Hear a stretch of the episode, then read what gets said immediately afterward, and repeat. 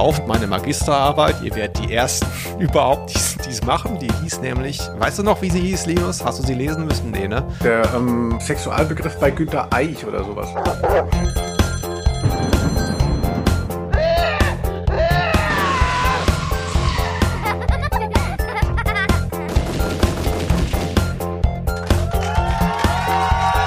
Ausnahme der Rose. Ausnahme der Rose, der Podcast über Hörspiele. Wir sind wieder da, denn es sind wieder zwei Wochen um. Mein Name ist Felix Scharlau und ich höre über meine Kopfhörer wie immer den lieben Linus Volkmann. Und heute reden wir über ein Hörspiel, das ich mir ausgesucht habe, und zwar diese riesige, riesige, riesige Welt von Professor van Dusen. Wir hören Folge 8, Wettbewerb der Detektive.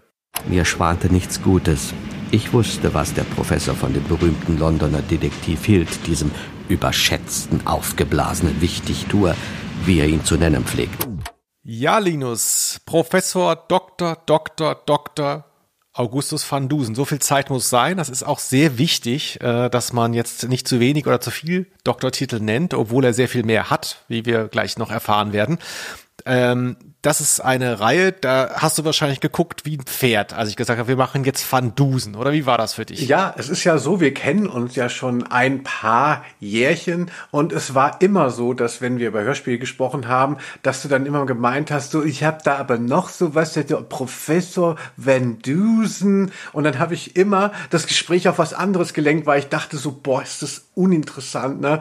Das soll Felix mal schön für sich behalten und jetzt ähm, ne, hast du es mir hier aufs Tablett gelegt und ich konnte nicht anders und ich bin auch in die Welt von Professor Dingsda van Dusen eingetaucht. Genau, wirst aber vermutlich die ganze Folge lang so tun, als hättest du zu Recht dich damit jahrelang nicht auseinandergesetzt, nur um Recht zu behalten, ne?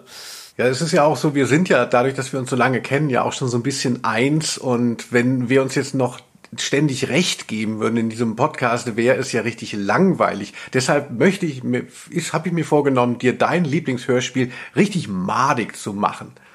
Wie, wie, wie es unter Freunden so ist. Ich freue mich. Aber bevor es soweit ist, ähm, es gab ja viele Folgen vor dieser Podcast-Folge auch und ähm, wir gucken immer mal so, was, wie melden sich da mal Leute, ist da irgendwer jenseits der Steuerbehörde, der was von einem will und du hast mal wieder irgendwie einen Anruf bekommen oder einen Fax oder sowas, ne? Genau, also ich habe ähm, für eine Folge, die ich ausgesucht habe, also wir machen das ja abwechselnd und äh, meine, die ähm, ungeraden sind ja die beliebten.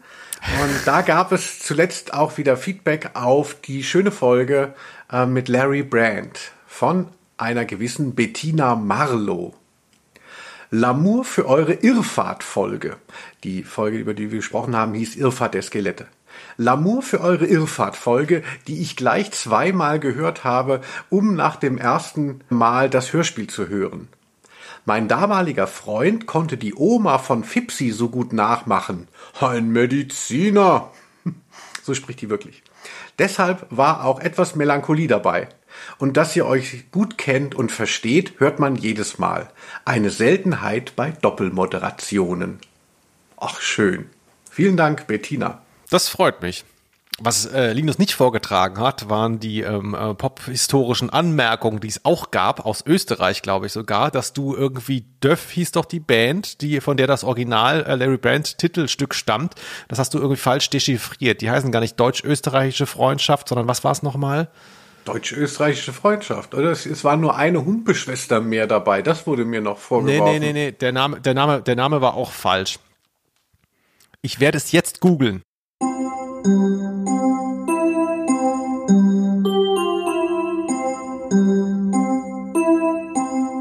So, da bin ich wieder. Ich habe eben gegoogelt. Das heißt deutsch-österreichisches Feingefühl. Naja, hat der Pop-Wissenschaftler Linus Volkmann einen kleinen Fehler gemacht. Aber egal. Das, ich noch nie gehört, das, das trägt er dann wieder nicht vor. Kommt, das ist doch ein Internet-Hoax. Das heißt doch niemals deutsch-österreichisches Feingefühl. Das, also ich rufe gleich mal bei den Humpes an. Annette, Bertha und Annifried. Also um das äh, zu verifizieren. Frieda, Agneta, Humpe. Genau. Ähm, das, darüber macht dann Lino seinen eigenen Podcast. Das hier ist aber meiner, verdammt nochmal. Und wir reden über Van Dusen. Also erstmal natürlich vielen Dank äh, für das Feedback, äh, das wieder reichlich kam. Wir freuen uns über alles. Äh, gebt uns, wie sagst du immer, gebt, gebt uns irgendwelche Sterne bei Apple oder sowas. Ich habe keine Ahnung. Mich interessiert es auch nicht, aber es ist ja scheinbar wichtig für den Algorithmus. Macht das bitte. Wir freuen uns wirklich wahnsinnig über Feedback und äh, steigen jetzt aber mal ein.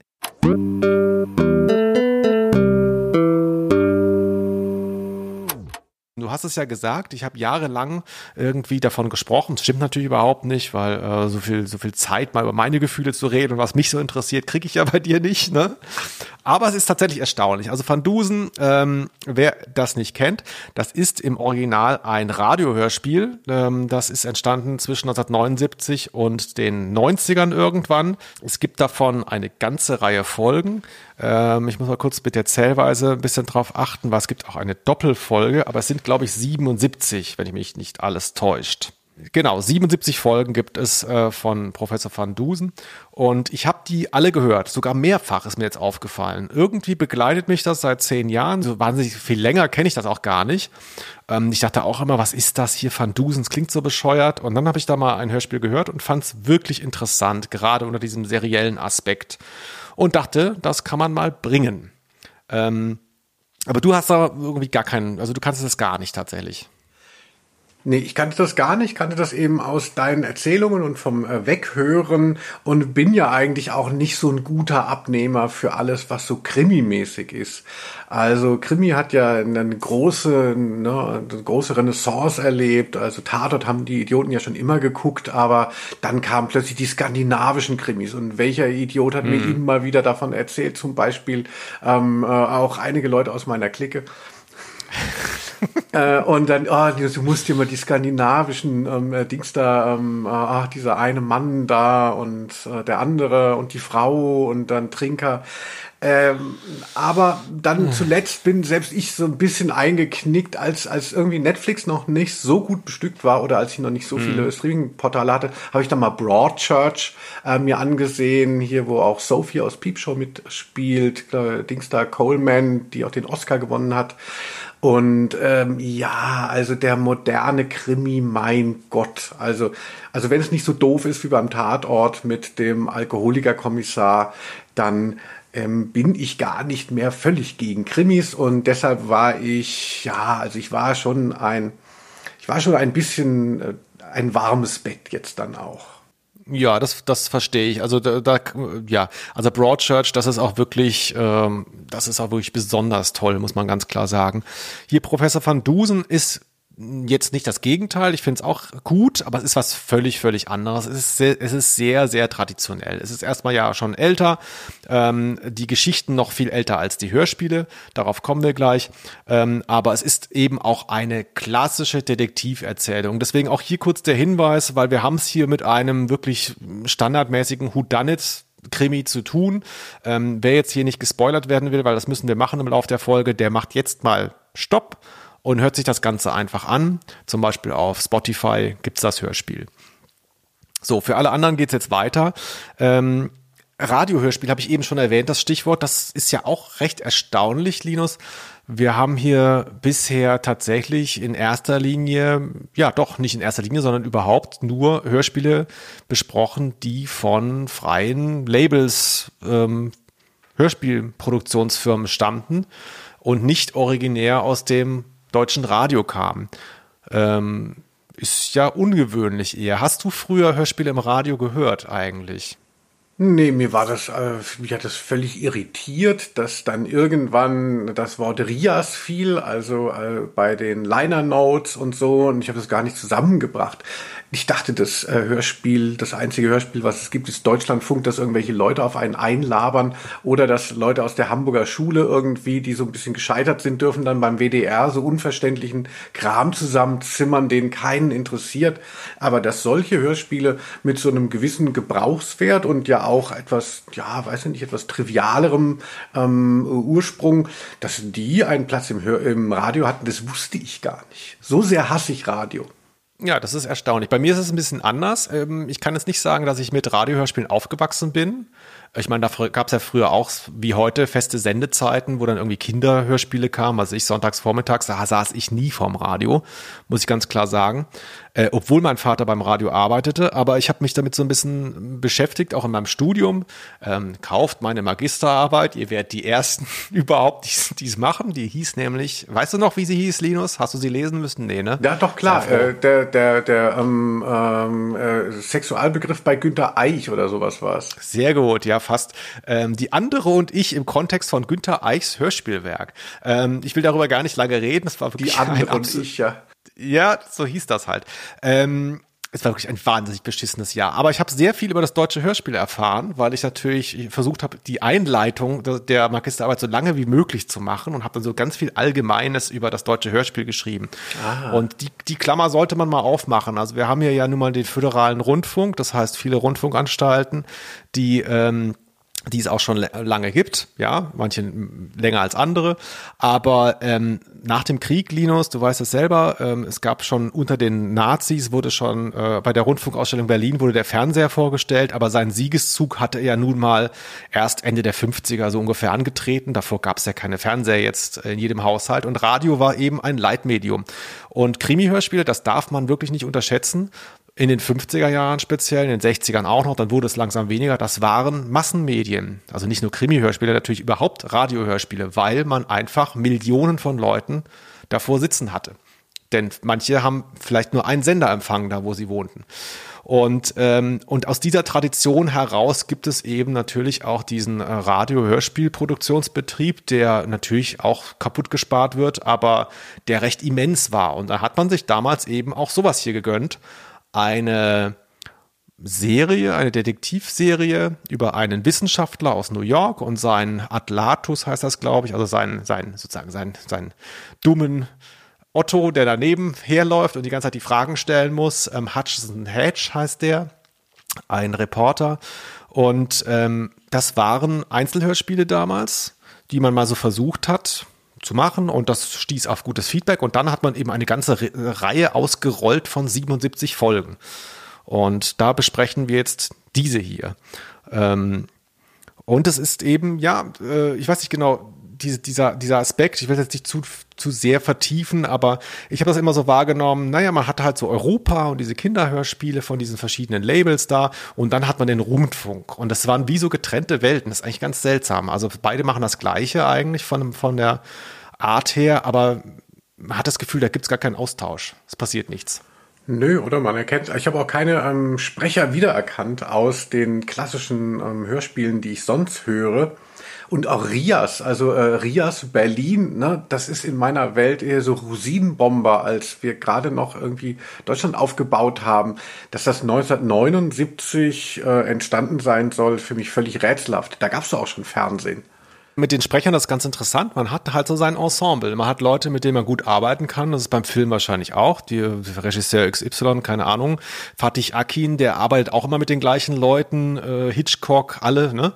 Tarantino, was weiß ich. Ähm, das ist ja nicht ungewöhnlich. Und so ist es da eben auch gewesen. Wenn man halt jetzt viele Radiohörspiele hört, dann kennt man wiederum diese Sprecher sehr gut.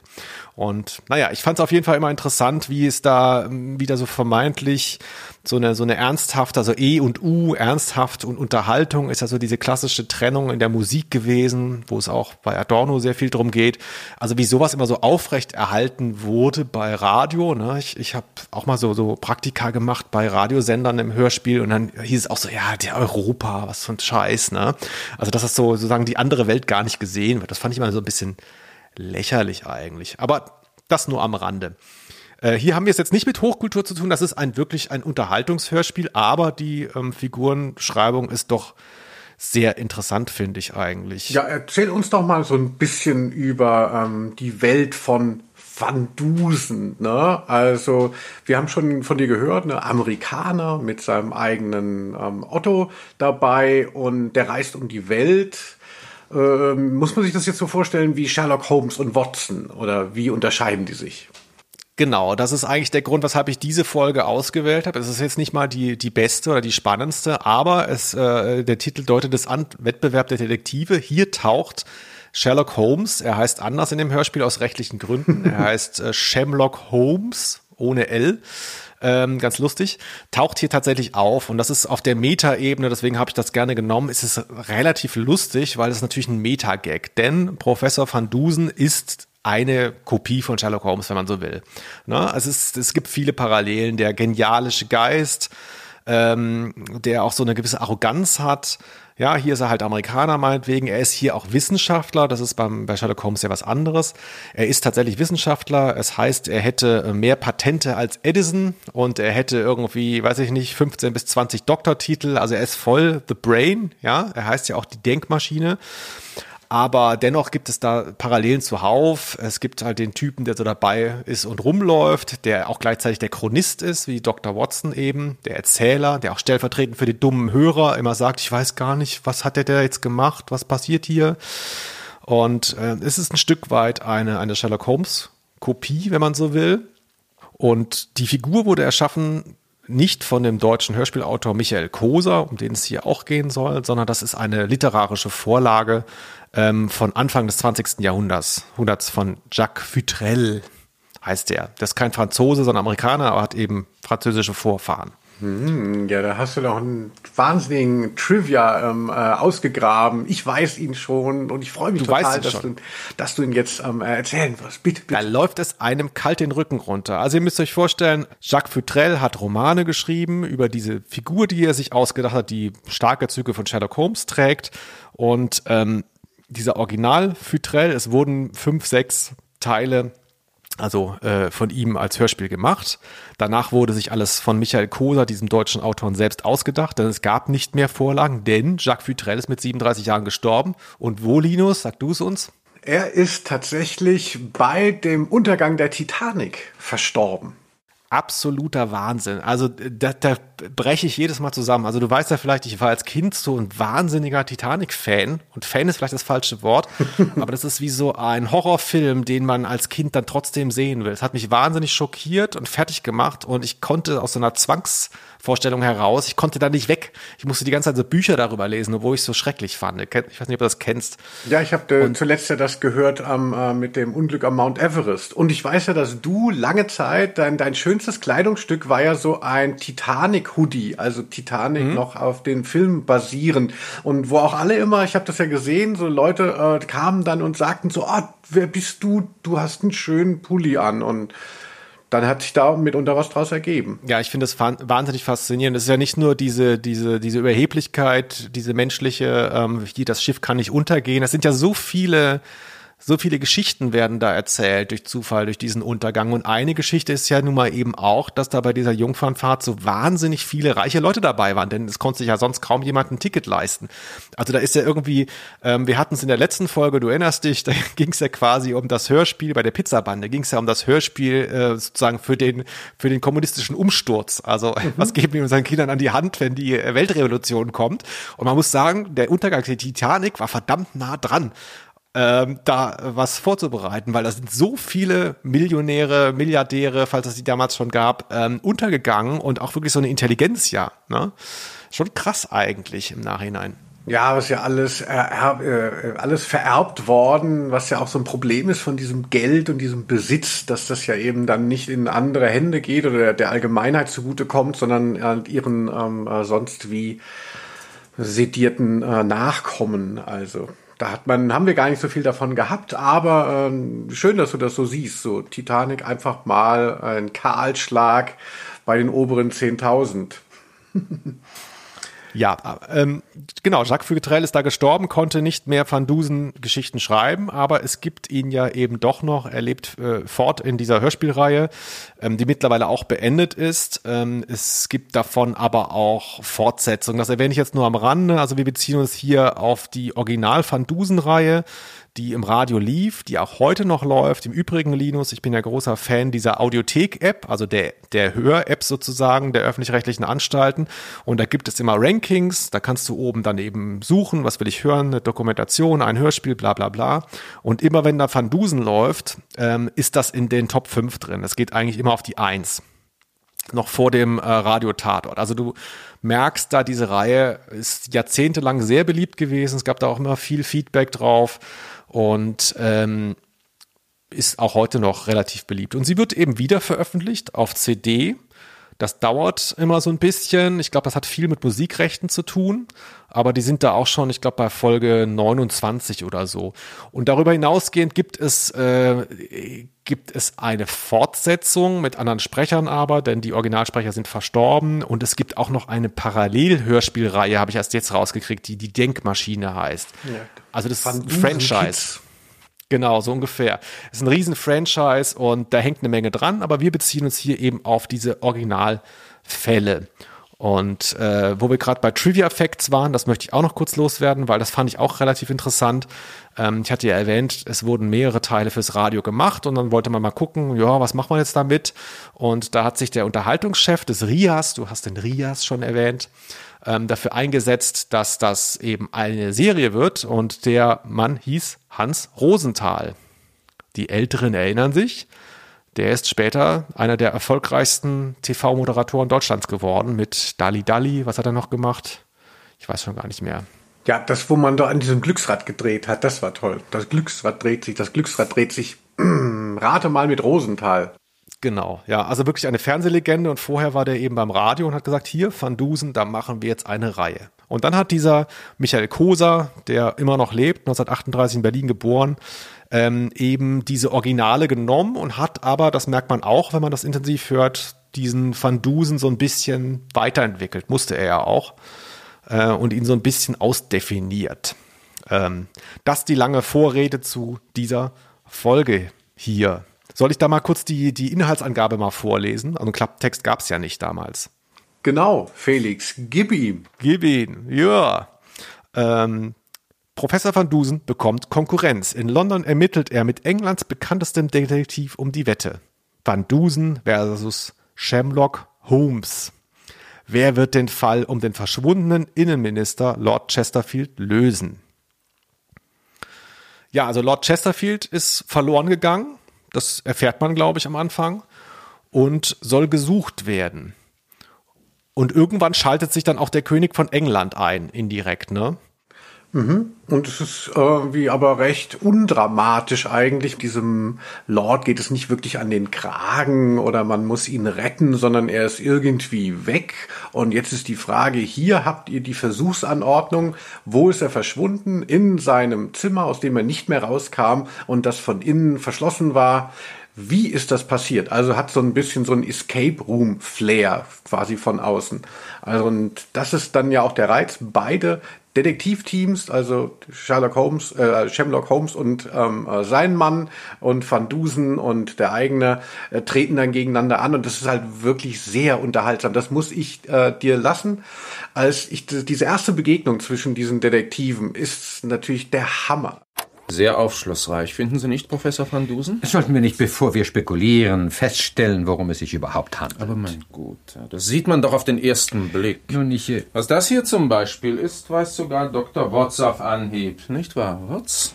Das ist ein Dolch. Holmes. Sehr gut, Watts. Ein orientalischer Krummdolch. Arabisch, würde ich sagen. Jetzt geht er schon wieder los. Genauer Südarabisch. Noch genauer aus dem Hadramaut. Mag sein. Und äh, also mir gefällt erstmal dieser Grundgedanke, ähm, dass, dass eben mehrere Figuren zusammengeführt werden. Also nicht äh, umsonst ist ja der erfolgreichste ähm, Franchise von Marvel sind die Avengers, wo alle Superhelden, die sie im Einzelnen haben, dann plötzlich so als Team-up zusammenkommen. Also das hat schon mal was. Und dann ist es ja so, also ich kannte ja Van Dusen nicht und dachte so, Gott, was muss ich mich auf was für ein Heini muss ich mich jetzt einlassen? Was? Ach, ein toller Detektiv, na meinetwegen. Und dann ist es aber so, dass er ja gleich schon äh, Shamlock Holmes, also das Wasser abgräbt. Also in dieser, in dieser Paradedisziplin, wie man auch von einem Spazierstock auf irgendwelche Indizien äh, schließen kann. Und, und das hat mich dann schon beeindruckt, weil ich ja natürlich wie jeder normale Mensch denke, Sherlock Holmes ist der schlauste Detektiv der Welt. Ich kenne ihn ja auch in dieser neuen Inkarnation mit Benedict Cumberbatch so als Übermensch. Und dann ist dann jemand, den ich nicht kenne, aber der ist besser als der, den ich kenne. Das ist für mich eine wahnsinnige Empfehlung. Also äh, da habe ich dann auch gleich gedacht, so, oh, der muss ja wirklich gut sein. Ja, das, das Interessante ist, wenn man mal genau hineingeht in diese von Michael Koser sehr stark ausdefinierte Figur von ähm, Professor van Dusen, dann trägt er, wie gesagt, natürlich viel von Sherlock Holmes in sich, aber er ist es nicht. Er ist quasi nochmal Sherlock Holmes weitergedreht. Man kennt ja von Sherlock Holmes dieses Verhalten, dieses manische, dass er zu Hause sitzt und dann so, ah, ich langweile mich, Watson, es passiert nichts in London, die Verbrecher, keiner tut was. Und dann kommen dann wie bei den drei Fragezeichen, mit dem kannst könnt ihr mal einen Papagei suchen oder wie wir es beim Tanzenden Teufel hatten, hier meine Puppe ist weg, ja, kommen dann Leute zu Sherlock Holmes und sagen so, hier, äh, meiner Schwester geht's nicht gut und bla bla bla. Und dann sagt er, es interessiert mich nicht. Und äh, dieses Vorbild Sherlock Holmes wird quasi in mehreren Ebenen in dem Charakter von Professor Dr. Dr. Van Dusen übersteigert. Nämlich er ist sogar jemand, der hat keinen Bock auf Verbrechen lösen. Das äh, wird in der Folge am Rande mal deutlich, aber wenn du die in Gänze hörst, ist das ein Leitmotiv. Er ist nun mal Wissenschaftler und hasst es, wenn Leute ihn als Detektiv bezeichnen. Er sagt dann immer, ich bin Amateurkriminologe, weil er nicht darauf reduziert werden will, das beruflich zu machen. Das hat mich natürlich auch wahnsinnig gemacht, weil immer darauf gepocht wird und es ist ja eigentlich ein Diminutiv, ne? Äh, also so, ah, Detektiv, äh, super Schlaumeier, Gehirnmaschine und dann dauernd dieser ja doch mit einem großen Ego ausgestattete diese Figur ne, besteht ja immer auf diesem Amateurkriminologe. Also, naja, warum nicht? Also. Was er damit meint, ist, dass er viel mehr ist als ein Kriminologe. Also das ist nur ein Hobby von ihm, dass er so nebenbei mal macht, ja. Ähm, und das ist eigentlich total lustig, weil das ja hier auch in diesem Clash der Detektive dann eben ihn noch mal ein Stückchen krasser macht eigentlich als Sherlock Holmes, ja. Also generell ähm, Van Dusen, das ist eh interessant, ist mir auch lange gar nicht aufgefallen, das ist halt wirklich gut gezeichnet. Es ist die Hauptfigur, der man hier da viele Stunden Zeit widmet und es ist ein Arschloch. Also Van Dusen ist eitel, er ist wirklich unsympathisch, er ist auch sadistisch. Also es gibt da so diesen, diesen Klassiker, der taucht jetzt hier, glaube ich, auch nur einmal im Nebensatz auf, ähm, dass eben sein, sein Atlatus da eben was essen will und was trinken. Also der macht, betreibt auch gerne Völlerei und säuft sich ein. Und dann passiert gerade nichts und dann sagt dann immer irgendwann äh, Hedge sagt dann halt ich kann ich gehe jetzt mal frühstücken ich habe Hunger. Und dann sagt Van Dusen nee nee nee das machen wir nicht. Wir müssen jetzt da und dahin. Und du hast immer das Gefühl das stimmt gar nicht. Er macht das nur weil der jetzt nicht will dass der isst.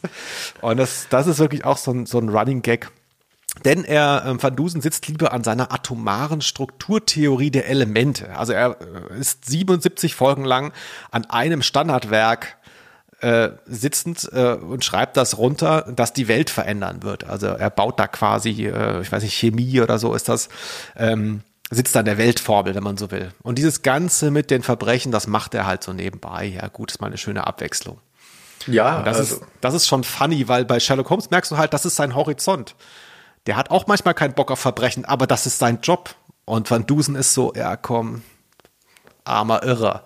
Und das ist wirklich lustig. Ja, eben. Also diese Begegnung zwischen den beiden Typen äh, ist auch gutes Beispiel wieder für toxische Männlichkeit. Also wie da eben, wie sich Männer untereinander, die, die eine gewisse Vorstellung von sich haben und dann begegnen sie dem anderen Alpha-Männchen, wie sich dann begegnet wird. Also und äh, also es ist wirklich, also äh, Sherlock Holmes, Sherlock Holmes, Sherlock Holmes oder kann ich nicht auch Sherlock sagen? Ähm, ja. Man weiß es nicht. Nee, ich sag Sherlock. Es soll ja auch richtig sein. Also wenn das überliefert wird, wenn das hier ins All geschossen wird, irgendwann die Folge ähm, mit anderen, mit der neunten Symphonie, dann äh, möchte es richtig machen. Sherlock Holmes.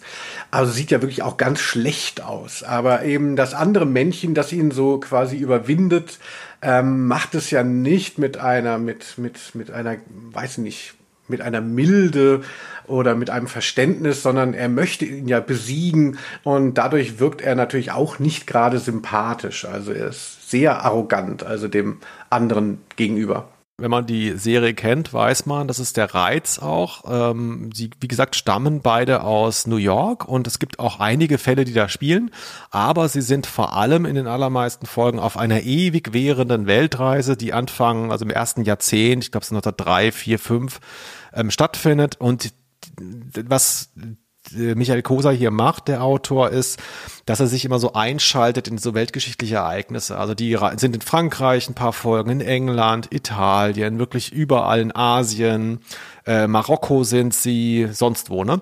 Und da ist immer da, da steckt viel Akribie auch drin und historisches Interesse mit so historischen realen Fakten zu spielen. Und ähm, das ist zum Beispiel die Folge im Kaiserreich in Berlin, die sind sehr, sehr lustig, kann ich nur empfehlen, wo dann so schneidige Deutsche, so sind alle so bornierte preußische Beamte, alles auch totale Idioten, die nur Regeln befolgen können. Also es ist interessant, wie dann auch so Zuschreibungen ähm, gemacht werden.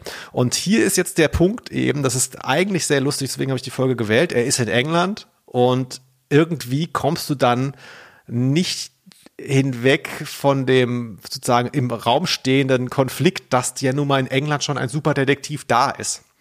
Und das ist relativ genial, der Spin, ihn dann auch auftauchen zu lassen und dann zu demütigen. Also man ist, also, ne, Van Dusen ist quasi die Kopie, aber jetzt kommt es dazu und er wird gedemütigt. Und ähm, was ich nochmal zeigen wollte, ist der O-Ton, wie Van Dusen über Sherlock Holmes spricht. Sehen Sie ihn doch an. Sein Hang zur Theatralik, zur Maske, seine Arroganz, seine monströse Eitelkeit. Äh, die Rechnung bitte. Sofort, Sir. Sagen Sie, was Sie wollen, Hedge. Der Mann ist ein Scharlatan. Ein romantisches Überbleibsel. Eine Figur aus dem Groschenroman. Er gehört nicht in unsere wissenschaftliche Zeit. Ohne, ohne Sherlock Holmes wird es ihn gar nicht geben, seine, sein, seine Figur. Aber er beschimpft den anderen als äh, jemanden aus einem Groschenroman. Das ist natürlich echt ganz lustig eigentlich. Ja, das ist natürlich die, die, die nötige Anmaßung, wenn man eben so eine Figur ins Rennen schickt, die sich an jemandem orientiert, dass man das dann nicht so ehrerbietend, ehrerbietend macht, sondern halt dann richtig dagegen fährt. Kosa ist ja auch, habe ich äh, erfahren, studierter Historiker, ne? Also das ist dann so, passt ja dann auch eben zu dieser Akribie und wahrscheinlich so der einzige, der mit so einem Germanistik, ähm, äh, Geschichte Magister wirklich was anfangen konnte. Man hat sich ja immer gefragt, was soll man da werden? Also er hat es geschafft. Ja, erstaunlich, ja. Und es macht bestimmt auch Spaß beim Schreiben, sowas und ist vielleicht auch eine Hilfe, so, so ein Steigbügel, um da reinzukommen. Ne? Das kann ja auch, ich glaube sogar, ähm, dass die Folgen gar nicht chronologisch geschrieben und produziert wurden. Also es gibt praktisch, musst dir vorstellen, ähm, es gibt eine Reihenfolge, in der die Hörspiele erschienen sind und natürlich auch geschrieben wurden. Ähm, da ist, keine Ahnung, ist Van Dusen dann in England, dann ist er in Frankreich, Italien. Und spätere Folgen ist er dann aber wieder in Italien und es springt zurück in der Zeit. Also der schiebt quasi noch so Fälle ein, glaube ich. Es gibt eine produktionelle ähm, äh, Reihenfolge und es gibt eine Ereignisreihenfolge. Also der ne, hat, war, hat quasi die ganze Welt vor sich liegen gehabt und hat geguckt, was war da in, den, in, den, in dem Zeitraum Anfang des 20. Jahrhunderts und hat sich dann da eingeschaltet in so historische Zusammenhänge mitunter. Das ist schon, schon reizvoll als Autor, glaube ja, ich. Ja, eigentlich eine ganz äh, schöne Idee. Äh, also das Schwierige ist ja immer so, aus dem Nichts irgendwas zu erschaffen, was die Leute auch verstehen, aber was dann neu ist. Und bei so historischen Romanen oder historischen Krimis hast du natürlich, wenn du gut bist, da ein interessantes Feld. Also auch hier hat er sich ja eine ähm, historische, äh, so eine Randnotiz rausge rausgegriffen und hat daraus diesen Krimi dann, den Plot gestrickt. Ja, Linus, du hast es schon äh, angesprochen. Äh, Kosa ist Historiker und das Schöne ist, ähm, das ist wirklich was Besonderes. Da hat sich das Label auch viel Mühe gegeben. Und zwar gibt es, wie gesagt, diese klassischen Folgen, auch diese hier bereits auf CD zu kaufen, wieder veröffentlicht und gemastert wahrscheinlich pipapo. Gibt's auch auf Streamingdiensten. Und das Schöne ist, dass ähm, bei, ich glaube nicht allen Folgen, aber ich meine, bei den allermeisten ist hinten dran ein Kurzinterview noch mit Michael Koser, wo über diese Folge gesprochen wird. Und da hat er hier bei Wettbewerb der Detektive Folgendes gesagt. Ich habe mich immer bemüht, den historischen Background der Van Dusen-Geschichten so genau zu recherchieren, wie es mir irgend möglich war. Äh, wobei natürlich zu bedenken ist, dass es damals weder Google noch Wikipedia gab, dass man alles ganz mühsam in Büchern nachschlagen musste. Ja, das hatten wir ja schon herausgestellt. Aber Felix, bist du denn wahnsinnig? Ich habe gedacht, wir spielen dieses, diesen O-Ton ein und die Leute denken, wir haben den interviewt und wir lassen das so ein bisschen offen, woher das kommt. Oder sagen, wir haben den getroffen, äh, es war ein älterer Herr. Ne? Wer will uns das Gegenteil beweisen? Jetzt hast du das hergeschenkt, dass das einfach nur das Bonusmaterial ist, was sie jeder haben kann. Ja, wir können ihn ja noch anfragen und dann äh, nochmal das Gleiche fragen. Der Mann ist äh, über 80, aber ähm, äh, hey, für unsere Eitelkeit muss er nochmal dasselbe einfach einsprechen.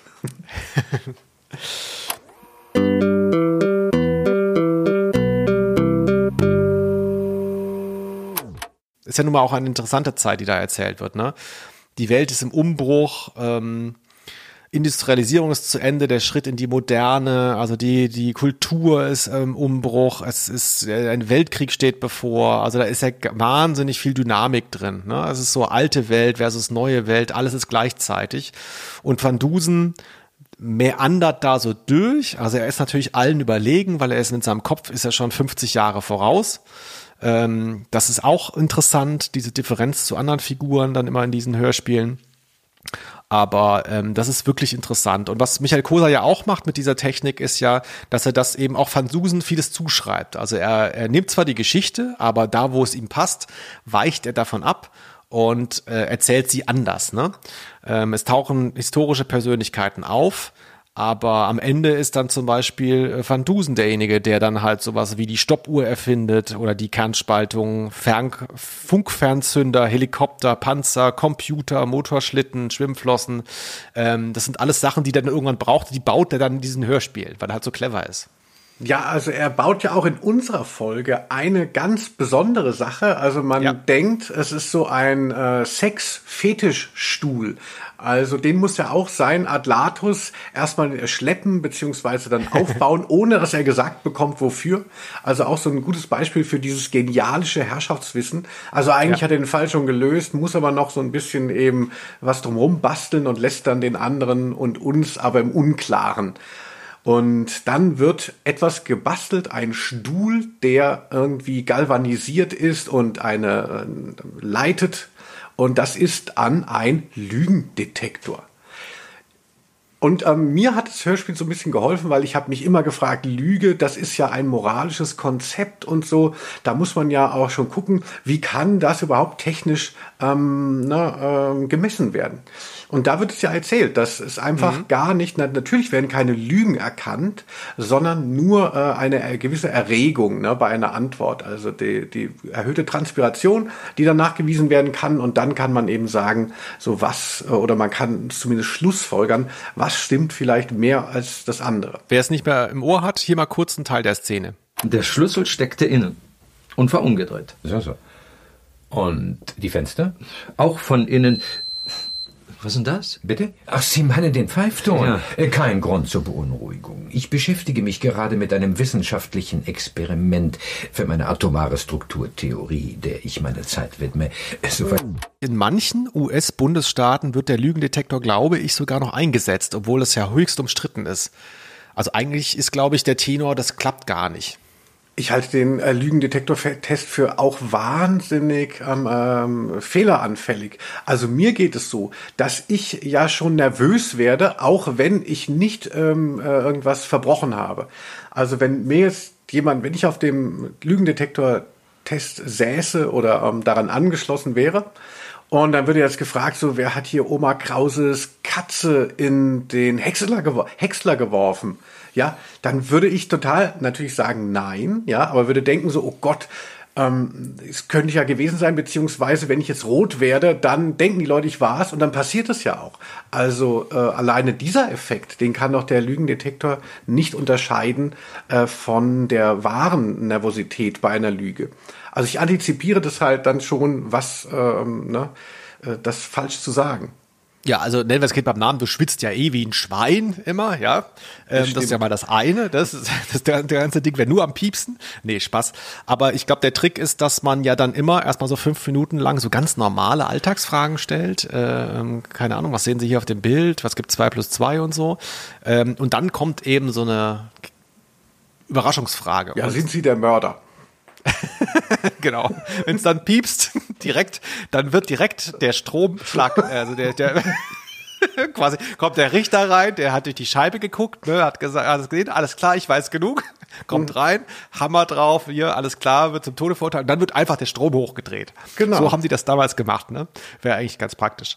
Nee, also ich glaube schon, dass man da was ablesen kann. Ich glaube aber auch, dass man, also weder ist es ein Beweis, ist vielleicht eine Tendenz. Noch ähm, wird das bei allen Menschen funktionieren. Es wird bestimmt Leute geben, die auch im Affekt beim ersten Mal Lügendetektor den schon überlisten können. Weil sie halt so, gerade so Psychos, weißt du, die so kalt sind. Ja, natürlich, das ist immer die Unterstellung, dass Psychopathen dann keine Empathie haben und dass vielleicht eben auch ihre eigenen Gefühle äh, steuern können in der Form oder unterdrücken oder nicht besitzen. Aber mir geht es, äh, Leute wie ich, die würden äh, dauernd hingerichtet werden, weil, also ich bin jetzt schon, als ich es erzählt habe, äh, wie ich diese Katze in den Häcksler geworfen habe, da werde ich schon nervös, weil es stimmt ja nicht, aber äh, ich habe das Gefühl, all mein Körper sagt sofort das Gegenteil. Also ich glaube schon Katze fast überhaupt? selber. was für eine Katze überhaupt? Schrödingers Katze oder was? Ich weiß gar nicht, worüber wir hier reden. Aber okay.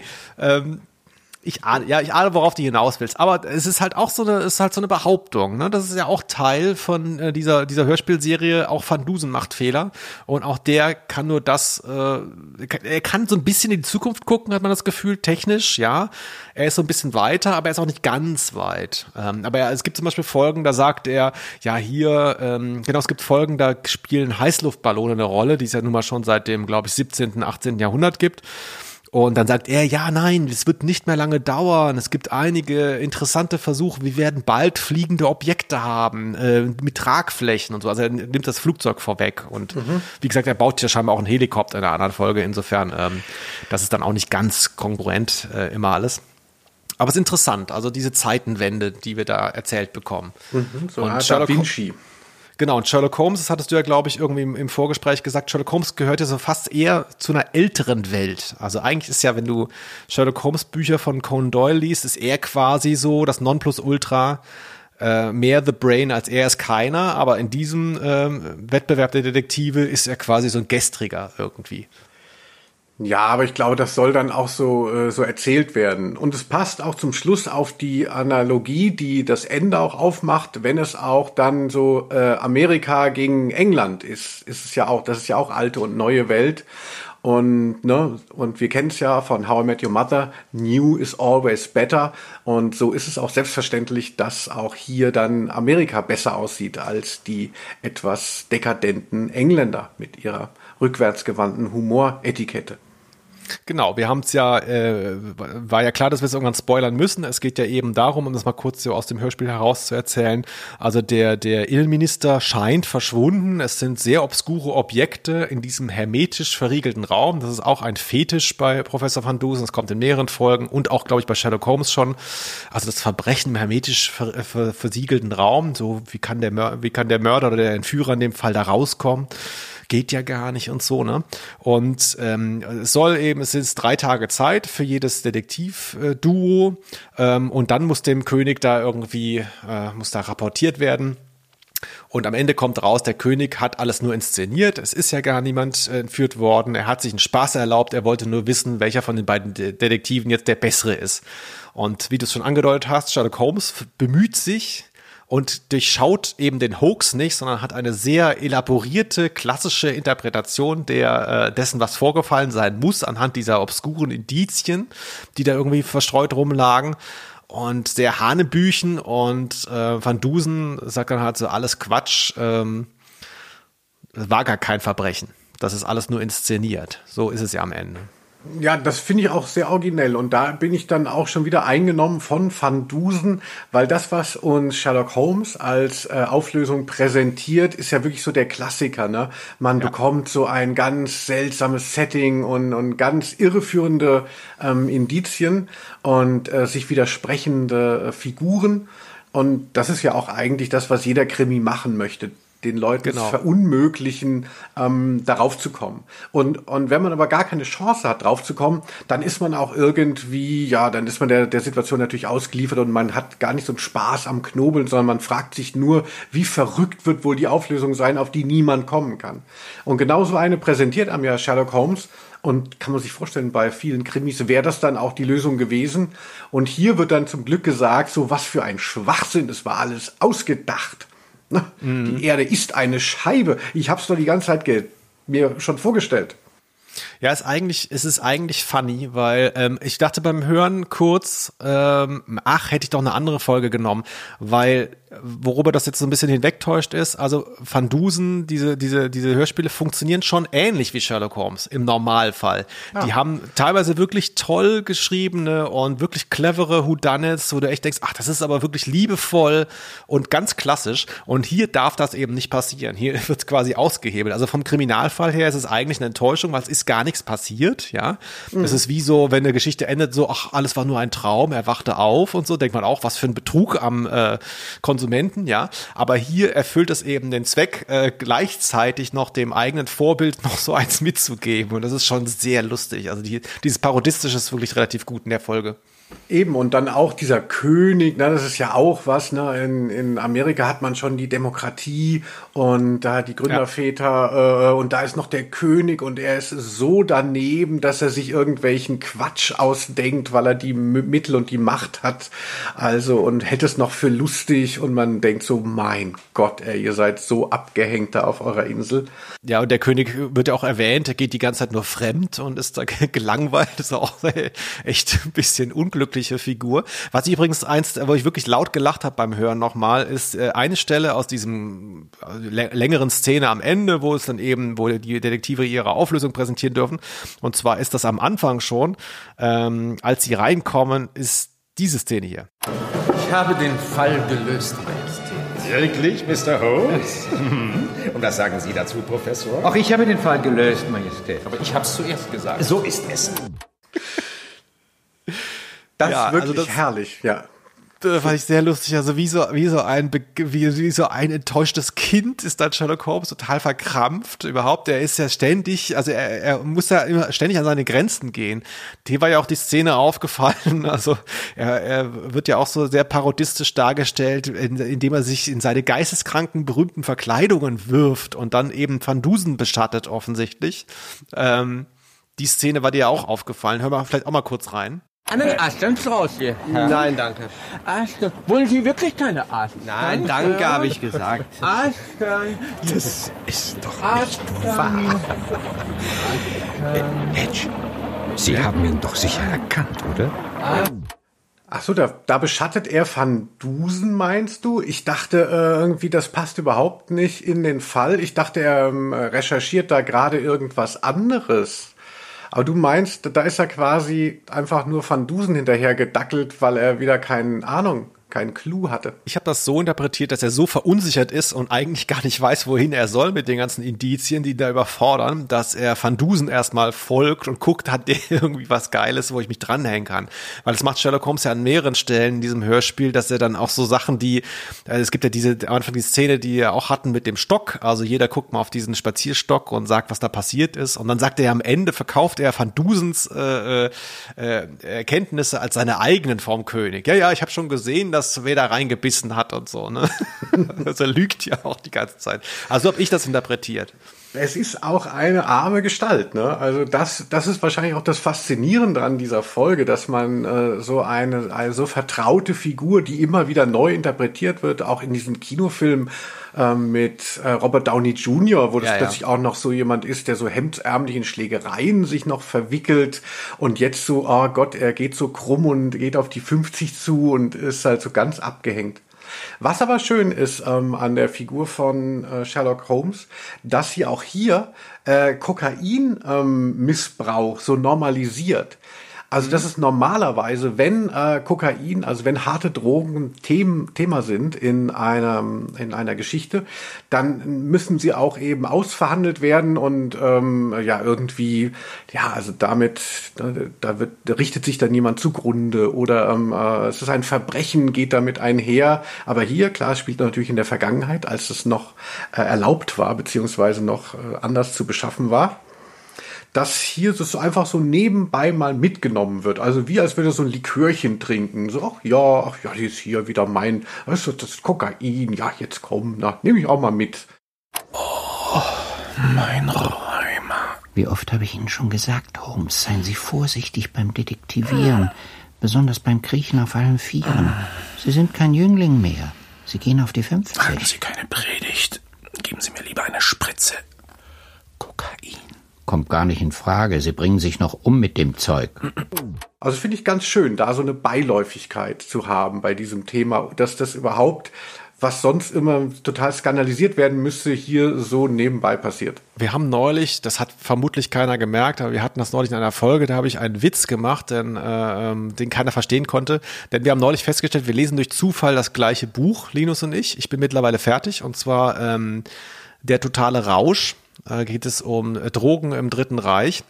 Und das wusste ich aber auch vorher schon im Falle von Kokain. Das war ja sehr verbreitet, gab es in Apotheken. Und äh, ich habe auch in, bei einem Besuch in Wien, habe ich mir die Sissi-Ausstellung angeschaut. Und da habe ich in einer Vitrine ihre Kokainspritze gesehen. Also das äh, ist der Wunsch hier von Sherlock Holmes, was gegen seinen Rheuma zu bekommen, ist gar nicht so ungewöhnlich gewesen für damalige Verhältnisse. Ja, das hat der Führer auch bekommen, obwohl er ja da schon gegen Kokain Kokainisten war und so. Mhm. Es gab ja viel natürlich auch Methamphetamin, also so ähm, ne, äh, Pervitin hieß es damals. Und die Idee war von Soldaten, die halt einfach nicht schlafen müssen. Und das ist natürlich ein großer Vorteil aber der sich dann natürlich bei längeren ähm, äh, Schlachten auch gegen einrichtet. Aber gut, das, ähm, wenn wir dann mal den Zweiten Weltkrieg verhandeln, können wir da noch mal ein bisschen mehr drauf eingehen. Und jetzt erstmal nur so, ja, schön, dass er das auch gehabt hat. Ich würde gerne noch mal etwas ergänzen, ähm, äh, Felix, wenn du dafür noch einen Moment Zeit hast. Und zwar, ähm, ich finde den Erzähler wieder so gut. Bei der, bei der Pizzabande war es recht banal, da ist nichts, nichts, da gab es keinen Mehrwert über die Erzählerin, die es da auch ist. Aber hier ist es schön, hier wird auch mal, Achtung, die vierte Wand durchbrochen. Also es soll ja auch so ein bisschen die Stimme des Watsons sein. Also der Zuschauer wird direkt angesprochen. Ich finde es äh, stilistisch sehr elegant, dass Sätze, ähm, dass er Sätze anfängt stattdessen und dann werden die, die Konjunktion wird dann übernommen von der äh, Figur und man ist dann wieder in der Erzählung mhm. drin. Ja, ich weiß, was also, also, dass sich quasi, dass, dass quasi die Figuren den Satz des Erzählers weiter ähm, äh, spinnen. Und dass eben auch, wie du vorhin auch gesagt hast, da nochmal darauf hinweist, dass der König so gerne fremd geht und nebenausbumst. Also wird auch noch so sehr ähm, äh, so ein bisschen vermittelt. Also es wird schon tadelnd, aber jetzt nicht gerade besonders ähm, äh, negativ dargestellt, auch durch den Erzähler. Sehr schöne Figur trotzdem. Ja, gesprochen von Klaus Herm, äh, den man auch ganz kurz hört hier am Ende äh, dieser Folge in diesen angesprochenen ähm, Bonus-Interview-Stellen. Da taucht er ganz kurz auf als alter Mann. Ich glaube, er ist mittlerweile verstorben. Ähm, ganz tolle Stimme und äh, das, was ich eingangs über den öffentlich-rechtlichen Rundfunk gesagt habe, das spiegelt sich auch in der Erzählerstimme so ein bisschen wieder. Also wir haben hier es ganz klar zu tun mit Unterhaltungshörspiel. Ja, das ist jetzt nicht intellektuell oder irgendwas, aber es ist schon mh, mm, wirklich besser geschrieben als viele Durchschnittshörspiele, glaube ich. Ne? Es ist so ein bisschen, es ist so ein bisschen der Versuch da, auch erfolgreich meiner Ansicht nach, so eine, so eine damals zeitige Figurensprache zu haben. Ne? Er ist nicht so lächerlich elaboriert, aber schon so ein bisschen. Ne? Und ähm, auch ja der Sprachgestus und auch die die Inhalte der damaligen Zeit und äh, diese Figur des Erzählers, der auch dann eben partizipiert an diesem Abenteuer als der Unwissende stellvertretend für den Hörer. Das ist mhm. ja nun mal genau das, was Dr. Watson ist im Original und das finde ich hier fast noch schöner, muss ich. Ja, da ist vielleicht tatsächlich dein geliebtes Radio auch ein Vorteil, dass man nicht irgendwie wir hatten es ja bei den drei Fragezeichen, dass sie die ersten 30 Folgen innerhalb von ein, zwei Jahren da rausgehauen haben. Du willst dir dann einen Markt erobern und, und musst da auch ballern. Und wenn du einen Auftrag hast für ein Radiohörspiel, nur dann legst du dich erstmal äh, hin und dann stehst du auf und machst dir einen Tee und recherchierst und so und hast da schon dein Auskommen und bist dann nicht in so einer, ja, in so einem Marktding gefangen, das dich da antreibt. Also diese Sorgfalt äh, merkt man und natürlich auch wahrscheinlich auch, dass man denkt, wenn man fürs Radio schreibt, dann muss man jetzt hier nicht nur flapsig und schnell sein, sondern kann auch ein bisschen geistreich werden.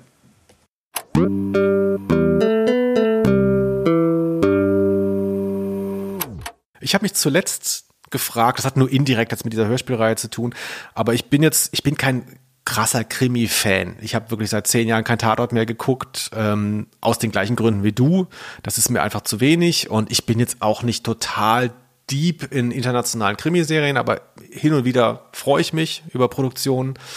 Und mir ist da aber aufgefallen, dass das natürlich auch jetzt, das sieht man ja vielleicht sogar an der Figur des Sherlock Holmes sehr gut.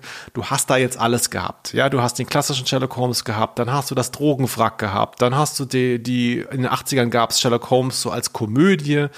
Dann hast du diesen Neo-Sherlock Holmes durch Sherlock äh, mit Benedict Cumberbatch. Ähm, Im Prinzip hast du alles gehabt. Und da fragt man sich natürlich, was kannst du da jetzt noch erzählen? Und ähm, es gibt ja zum Beispiel, ich weiß nicht, ob du das gesehen hattest, ähm, Knives Out. Hattest du das gesehen? Ähm, Mit Daniel das, Craig. Das habe ich tatsächlich gesehen, ja. Ja, das ist ja zum Beispiel ein interessanter Film. Da habe ich mir nicht so viel von erhofft und das wurde mir aber empfohlen. Wer das nicht kennt, das ist eigentlich so eine klassische Miss Marple-Geschichte. Es ist keine Miss Marple-Geschichte, aber es, es funktioniert ähnlich.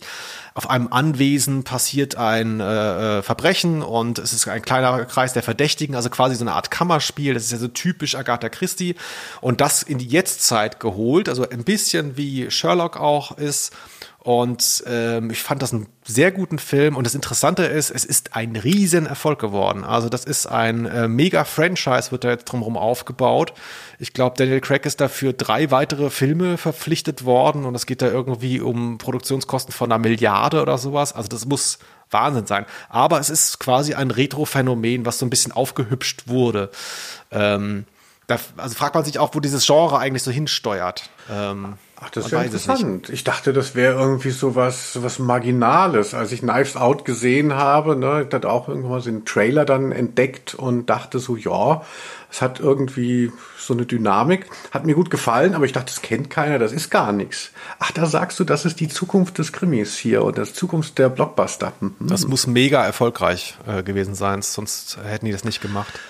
Ja, wir haben ja zuletzt hier immer auch ähm, Miss Marple tatsächlich geguckt. Also erstmal die klassischen Schwarz-Weiß-Filme, hier schön noch wirklich aus der Bücherei ausgeliehen, also die DVDs. Mhm. Und dann gibt's ja auch äh, die Serie noch Mitte der 80er.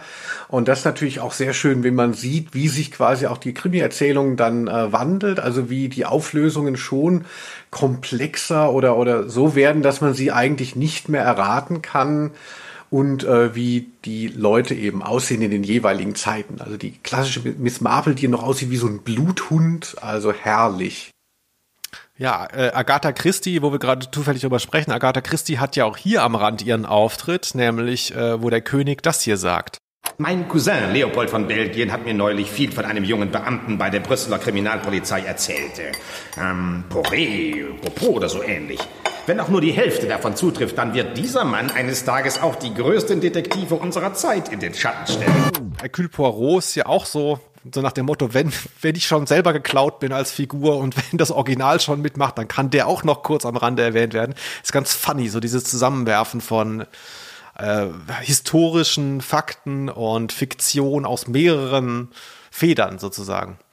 Ja, also da macht, schmückt man sich aber auch schon ein bisschen arg mit fremden Federn. Ne? hey, Van Dusen kennt ihr vielleicht nicht, aber hey, ich erwähne einfach mal alle, von denen ihr eine Ahnung habt und äh, tu mal so, als gehöre ich auch schon dazu.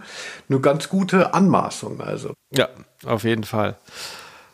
Ja, aber ich ähm, mag die Serie wirklich gerne. Äh, auch gerade diese, natürlich ist es ja immer so ein bisschen dieses, dieses Duo. Also klar, am Ende ist es natürlich wieder schade, ähm, wie wenig Frauen hier mitmachen. Ich glaube, es ist einfach gar keine, oder? Es macht gar keine Frau mit. Also wer Männer mag, dem sei auch gerade diese Van Dusen und überhaupt die Van Dusen-Reihe empfohlen. Und natürlich finde ich es auch, also ich verstehe auch, warum Frauen das vielleicht dann nicht hören wollen, weil äh, auch diese Folge ist ja so ein Mansplaining-Porno. Also äh, es will die ganze Zeit diese Männer, die sich gegenseitig äh, was erklären. So Wahnsinn. Also das würde man, ähm, das würde man ihnen vielleicht äh, nicht mehr durchgehen lassen, wenn sie es auf Twitter machen wollten.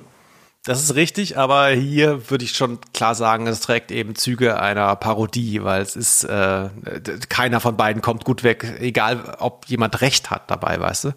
Ähm, das fand ich schon auch auffällig. Es ist wirklich ein, ein, ein eitles Getue von zwei Hähnen äh, und am Ende ist eigentlich sind beide Verlierer, wenn man so will. Aber meinst du nicht, dass eigentlich die Erzählung schon äh, Van Dusen, ähm, ähm, also weil er ja auch, er verzichtet ja auf die Ehrung von diesem König, er möchte nicht mhm. der Hofnarr der scheiß Krone sein und so. Also er hat ja eigentlich schon seine Heldenreise gemacht und, und die auch ganz gut abgeliefert. Ich dachte, ich sah ihn jetzt nicht so äh, pervertiert.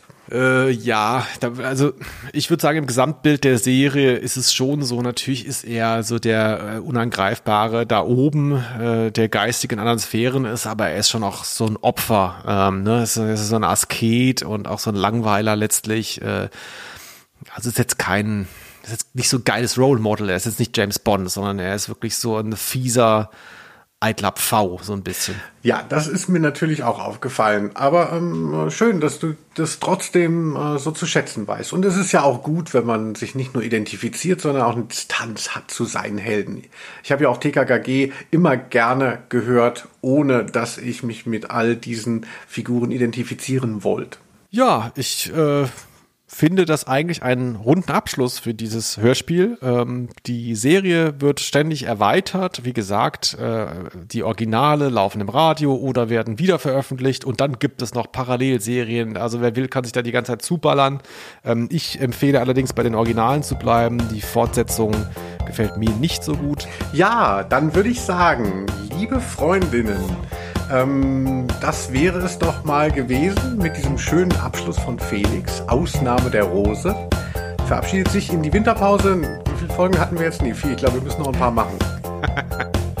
ja, wir machen noch ein paar und ähm, dann wird die Bezahlschranke eingeführt, wie ich mittlerweile jedes Mal erwähne. Und dann geht's weiter. Mein Name war Felix Scharlau. Und ich bin Linus Volkmann. Tschüss und eine schöne Zeit bis in zwei Wochen. Tschüss. Ausnahme der Rose.